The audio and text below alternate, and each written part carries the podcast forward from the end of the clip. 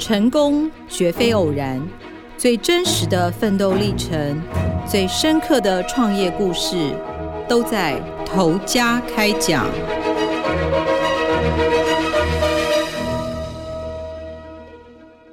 各位听众，大家好，欢迎收听由静好听与静周刊共同制作播出的节目《头家开讲》，我是静周刊财经人物组主任杨云。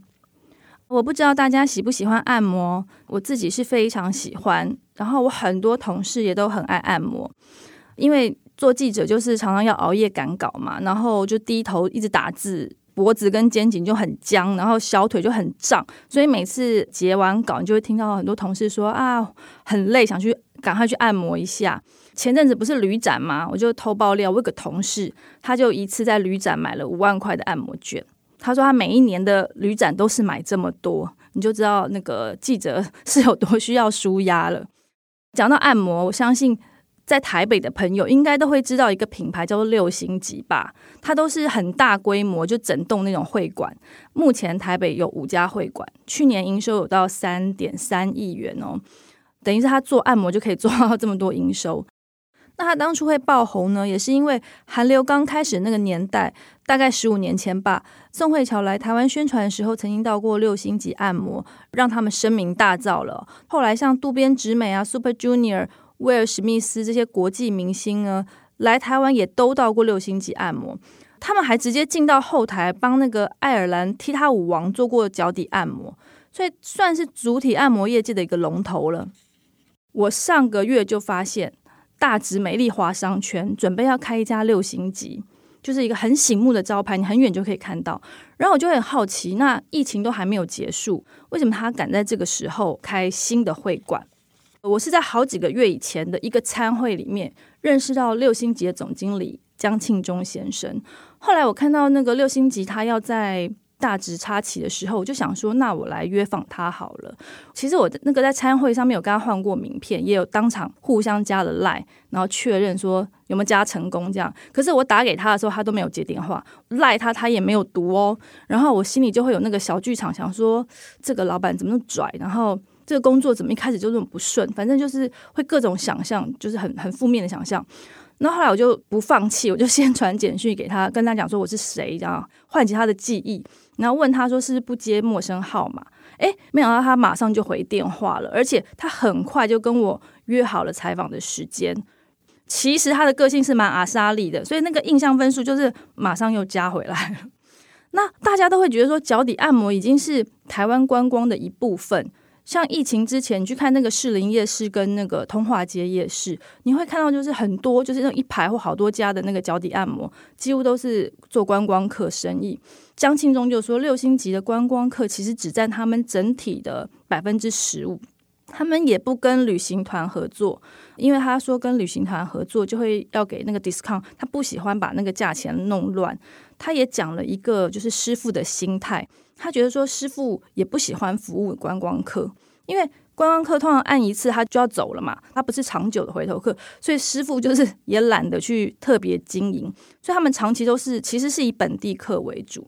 那在疫情期间观光客进不来的这件事。对他们的影响其实就不太大，只有大概前面几个月疫情最严重的时候，就是连我都不敢去按摩。那时候他们是真的是没有生意。那我就问他说：“那你怎么对抗这个疫情？”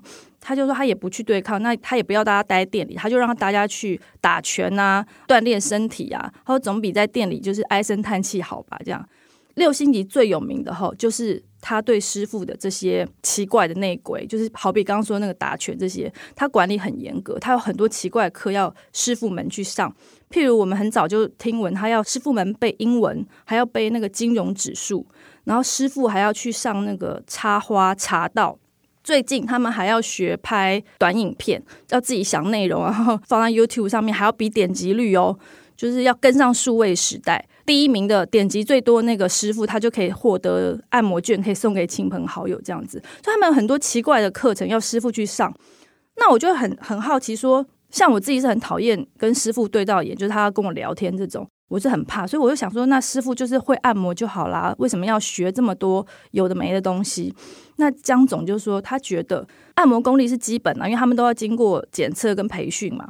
他认为增加师傅的那个生活的广度。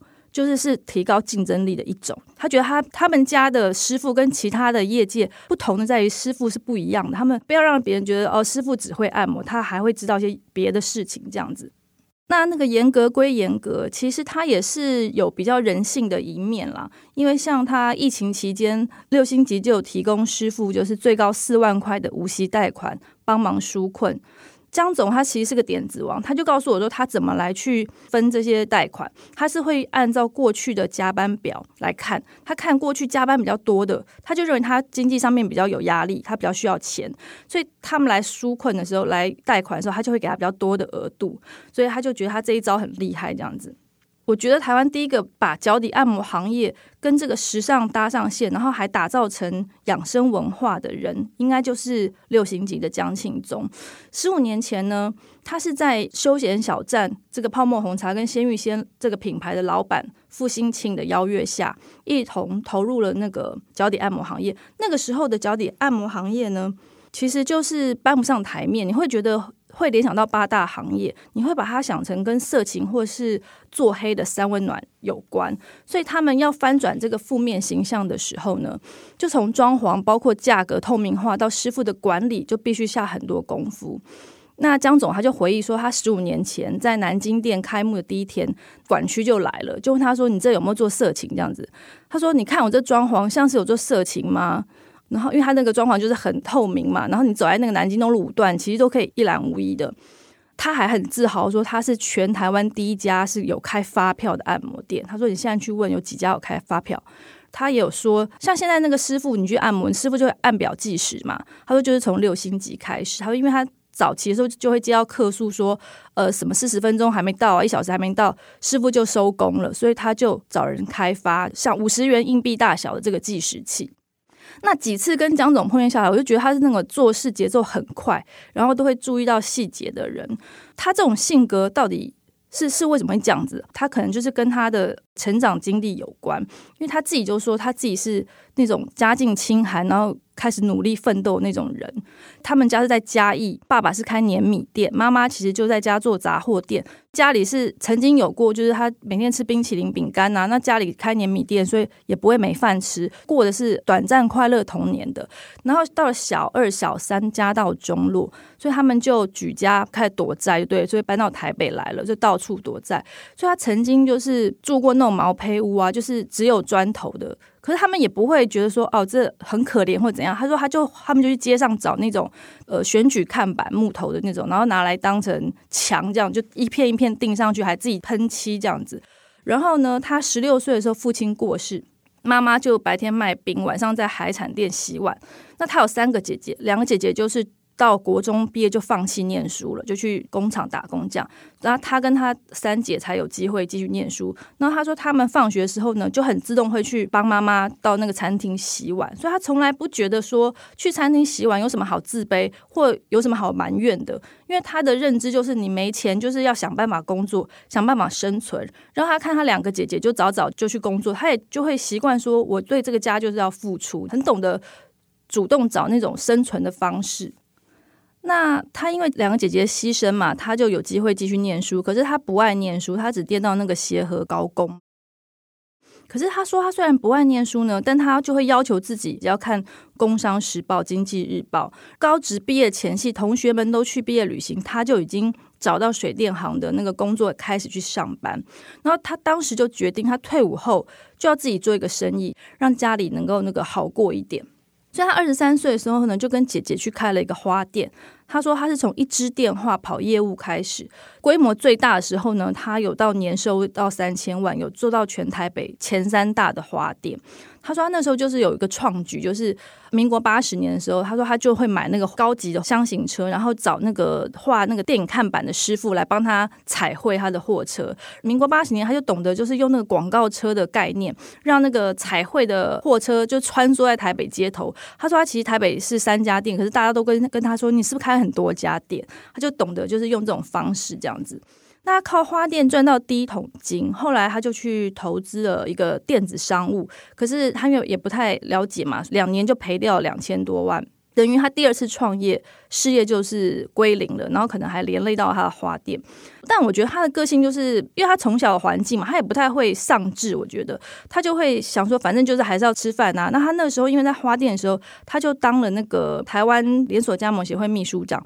然后后来他又去当了中央畜产顾问，所以他呃虽然事业归零，然后又欠了一屁股债，其实是还是干劲十足的。那他人生的贵人呢，就在这个时候出现了，就是他在呃做这些加盟协会秘书长啊，或是这个畜产顾问的时候，他认识了这个休闲小站创办人傅信清。他说他那段时间呢，因为很穷，其实要到处借钱。这个副董事长呢，就前前后后借他好几十万有了。那为什么说傅信清是他人生的贵人呢？因为除了借钱给他之外呢，他后来也找了江总一起做了这个六星级的主体按摩这个事业。那我就问江总说，为什么傅先生会找他一起合作？那他当然是不好说了。但我猜傅先生是看中他做事其实很有效率，因为他做事节奏很明快嘛，然后也很积极的这种特质。那所以他一起合作之后呢，就让江庆忠可以从谷底翻身了。他回忆说，傅先生当初找他做脚底按摩的时候呢，他一开始是愣了一下。他说他倒不是说看不起这个行业哦。那他是觉得这个行业是一个非常劳力密集，然后很辛苦的行业，因为他做那个连锁加盟的时候，同时也会想说，如果能将一个传统的行业呢可以创新的话，其实它是有商机的。那他没有去做同业的市场调查，他说他只用了当年最夯的一个产业。他问我说：“你知道当年最夯的产业是什么吗？”然后我就这边回想，我都不知道。他说当年最夯的产业就是汽车旅馆。他说他拿汽车旅馆来做比较，他去算了一下。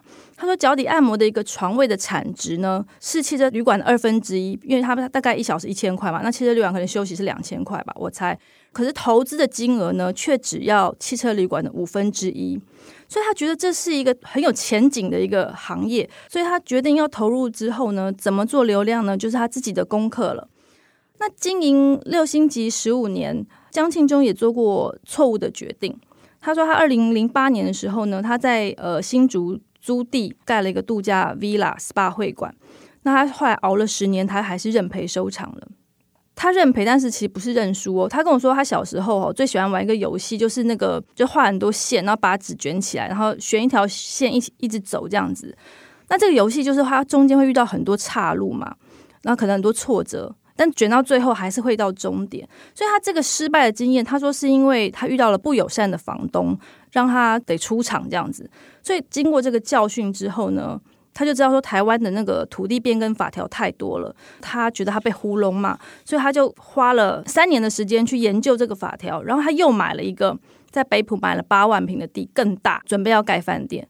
其实我就问他说：“你是不是一个很好强的人？就是一定要一定要好胜的人？”他是否认，他说：“我不是。”但是他又举例，如果跟我吵架，他吵输了，他会去回想他哪个点吵输我，他会去检讨他怎么样重新再吵一次可以赢我。所以你就知道他这个人其实是想要把事情做好的那种决心是蛮重的。这样子，江总的特质除了够勤劳、够刻苦之外，他还很懂得就是。找机会很有礼貌。他要举一个例，比如他当兵的时候，他说他是那种远远看到，如果他认为是和蔼可亲的长官，他就会敬礼问好那一种。他还举一个例说，哈，那时候他他是在三总服役嘛，他说他那时候被一个护理部的主任叫去帮忙照顾一棵那个快要死的盆栽。几个月后呢，那棵盆栽呢，就是长得又绿又漂亮。那个护理部主任呢，就拿了五百块要塞给他。他就说那时候当兵呢，一个月才两千七百块，那他又很穷嘛。可是他当场就说他不要，因为他觉得那只是举手之劳。那他觉得，而且帮长官做事本来就应该。所以那次之后，那个长官对他印象就很好。那后来退伍之后呢，他有一次就遇到那个护理部主任，他就问江总说：“哎，小江你现在在干嘛？”那他就说：“哦，我在开花店，因为那时候二十三岁开花店嘛。”那他就跟江总说：“那你下礼拜哦，到某某地方来找我。”那江总就说，他后来就去那个地方，就发现是中华民国护理学会。就当时呢，他已经在这个学会当理事长了，所以他之后就交代秘书啊，以后的花都要跟这个小江订这样子。所以他就说，其实他那时候就是无意间他就累积了一个人脉，然后他也从此有了他第一笔就是花店稳定的客人。那他举这个例子，我觉得就是可以告诉我们说，其实你有时候你无意间你你是有礼貌一点，或是你积极一点，你可能就会给人家一个好印象。那他可以成功，我觉得除了就是他很勤劳吃苦之外，我觉得他就是还有这一点，就是他年轻时候是个很讨喜的个性。他自己也说，他现在看到年轻人如果是那种很勤奋，然后很有礼貌的，他就会特别想要照顾他一下。他讲这个就是蛮能鼓励现在年轻人。他自己有说一个说法，他说他觉得一个人要脱困脱贫，除了要呃吃苦耐劳，就是还必须要开拓眼界。四十岁以前，他说他是出国，从来不是出去玩的，都是到处参展或者是考察。所以他说他在做花店的时候就去过荷兰三次，都是考察。二十八岁他去华盛顿 D.C.，他说他是五天哦，到那边待三天，看完整就就飞回来，就很硬。他就是觉得说年轻人还是要增广见闻啦。那他这一路走来，他为什么可以从一个穿草鞋的穷小子，可以做到现在是穿皮鞋好了？他的一路上面，他一直不断吸收，还有他积极有礼，然后那种讨喜的个性，还有就是他的眼界其实很广，电子王，我觉得都帮助他的事业可以成功这样子。以上就是我今天跟大家分享六星级总经理江庆忠的故事。很感谢听众的收听。如果有兴趣想要更深入了解六星级的故事，可以上网搜寻《暗柔藏门道》系列完整报道。也请持续锁定由静好听与金周刊共同制作的节目《头家开讲》。我们下次见喽，拜拜。想听爱听，就在静好听。